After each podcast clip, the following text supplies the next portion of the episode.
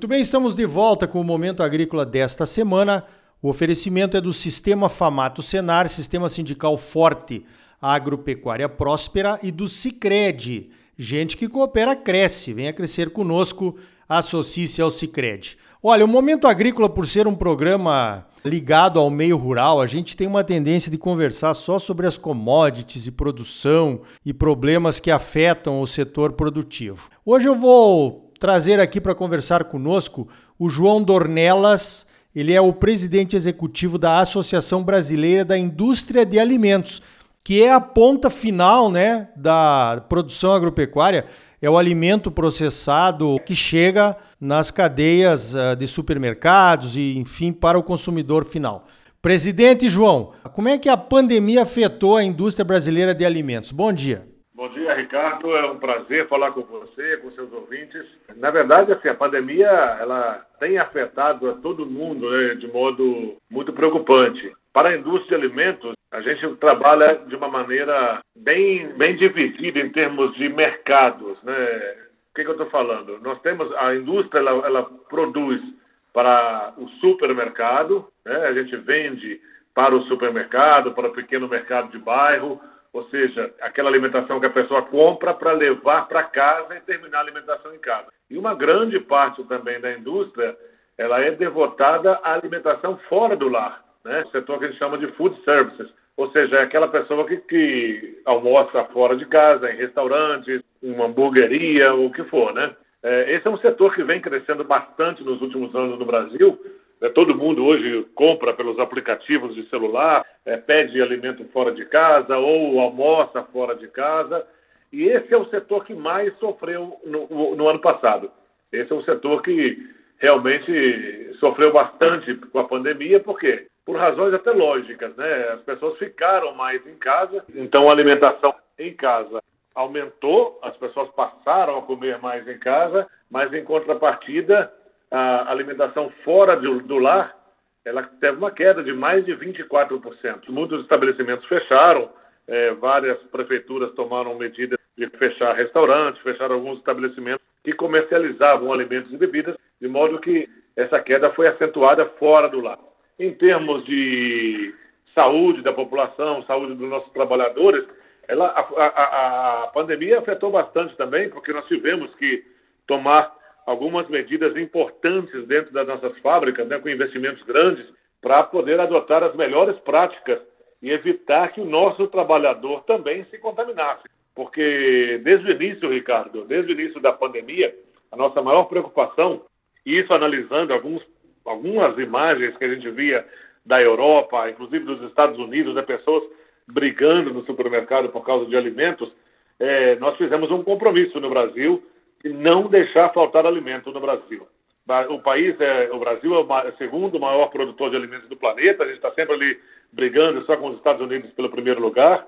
É, o Brasil é o maior exportador de alimentos industrializados do mundo. Então, a gente, com, essas, com esses números, nós fizemos um compromisso de não deixar faltar alimentos no país. Criamos um comitê até de monitoramento com a Abras, que é a Associação Brasileira de Supermercados, e com isso, depois nós convidamos até algumas outras associações também produtoras de alimentos mais setoriais é, para se juntar a nós. E com isso a gente analisa basicamente diariamente o, as demandas no Brasil inteiro, né?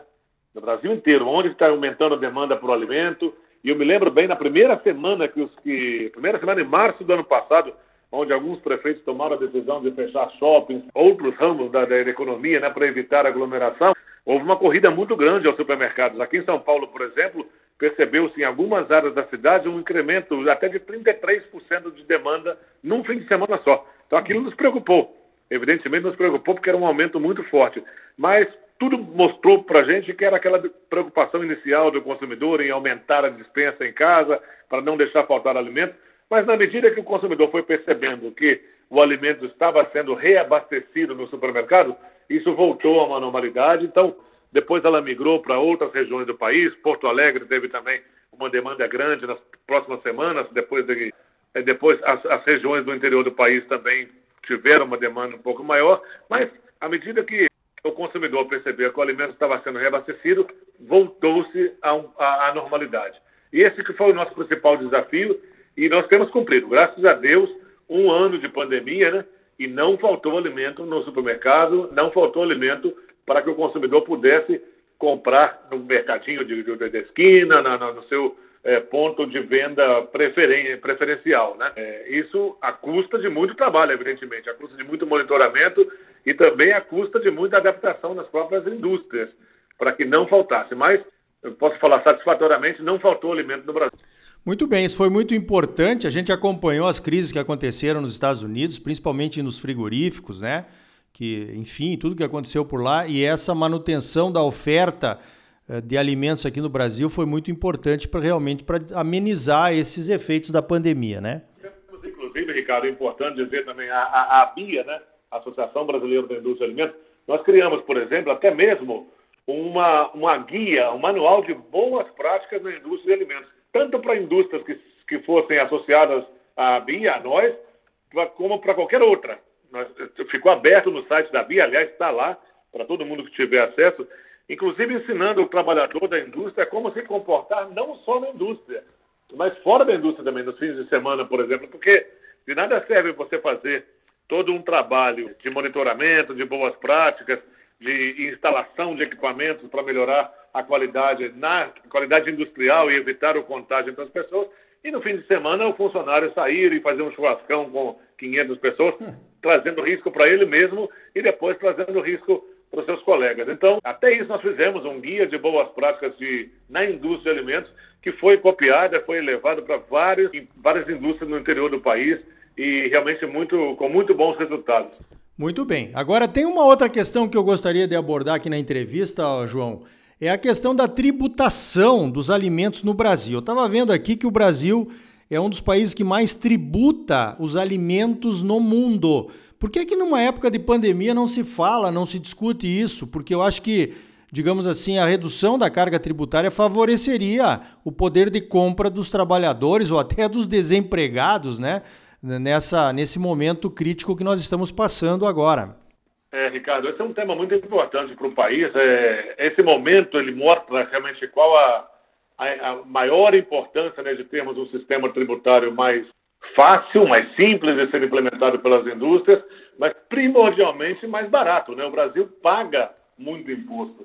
Para que você tenha uma, uma ideia, nós temos no país uma das mais altas do planeta em termos de carga tributária sobre alimentos. Né? A média da carga tributária sobre os alimentos no país é 23%. É muito dinheiro, é muita coisa. Quando você toma, por exemplo, só bebidas, bebidas não alcoólicas, estou falando aqui de sucos, de refrigerantes, isso chega a 37%. É muito alto. Para que você tenha uma ideia, Ricardo, olha, o Brasil está querendo entrar na OCDE. Né? Os países que são membros da OCDE pagam uma taxa de média 7% sobre os alimentos. 7%. O Brasil tem 23%. Nós, só sobre a cesta básica, pagamos 9,8% no Brasil. Ou seja, só a nossa cesta básica, que é o básico, é maior do que a média de alimentos dos países da OCDE. Isso, isso precisa ser modificado, isso precisa ser modificado. De fato, assim, nós temos que trabalhar, o Brasil tem que trabalhar para reduzir a carga tributária sobre alimentos, favorecendo a, a possibilidade das famílias terem mais alimento à sua disposição na sua mesa e principalmente as famílias de baixa renda, né? Você, quando você toma, por exemplo, famílias que, que têm até cinco salários mínimos de renda em casa, nós estamos falando de 150 milhões de pessoas. 72% da população do nosso país vivem com uma renda familiar de até cinco salários mínimos. E para essas pessoas, 45% dos alimentos que essa família consome são produtos da cesta básica.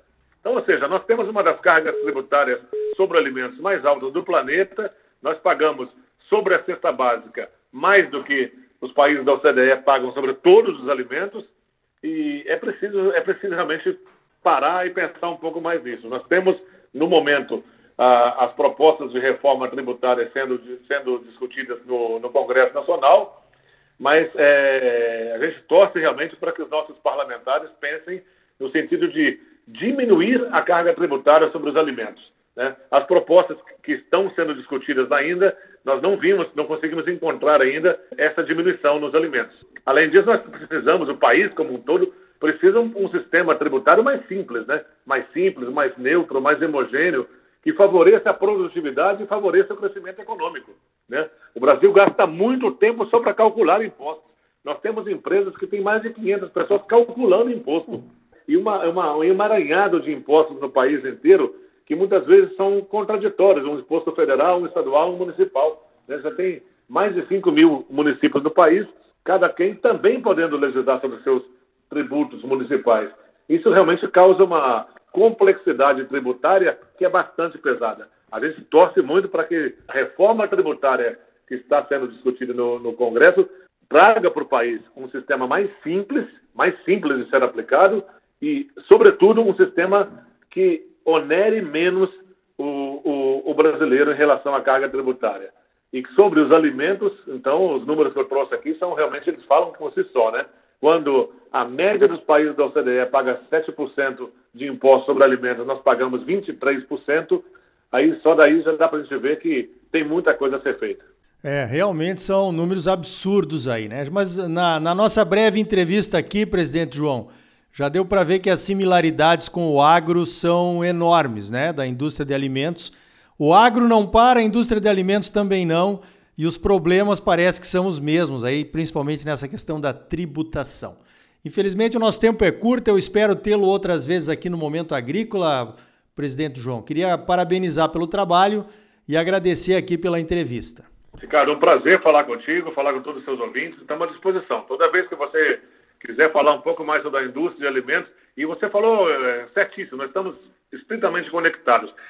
Pense que 58%, quase 60% do que é produzido no campo no Brasil é comprado pela indústria de alimentos. Então, o que se produz no campo passa pela indústria, a grande, a grande maioria do que se produz no campo passa pela indústria, e essa conexão é muito forte. Conta com a gente, toda vez que você quiser falar sobre a indústria de alimentos, nós estamos à sua disposição e dos seus ouvintes.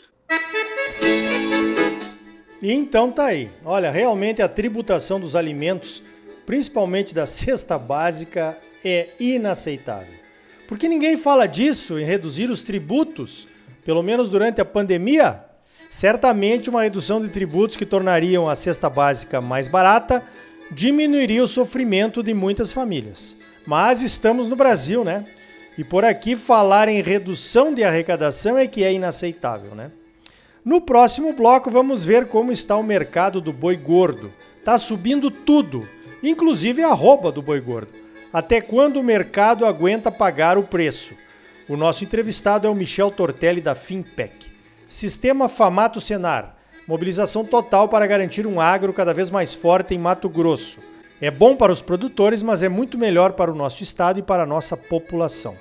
E gente que coopera cresce, venha crescer conosco. Associe-se ao Sicredi. Não saia daí, voltamos em seguida com mais momento agrícola para você.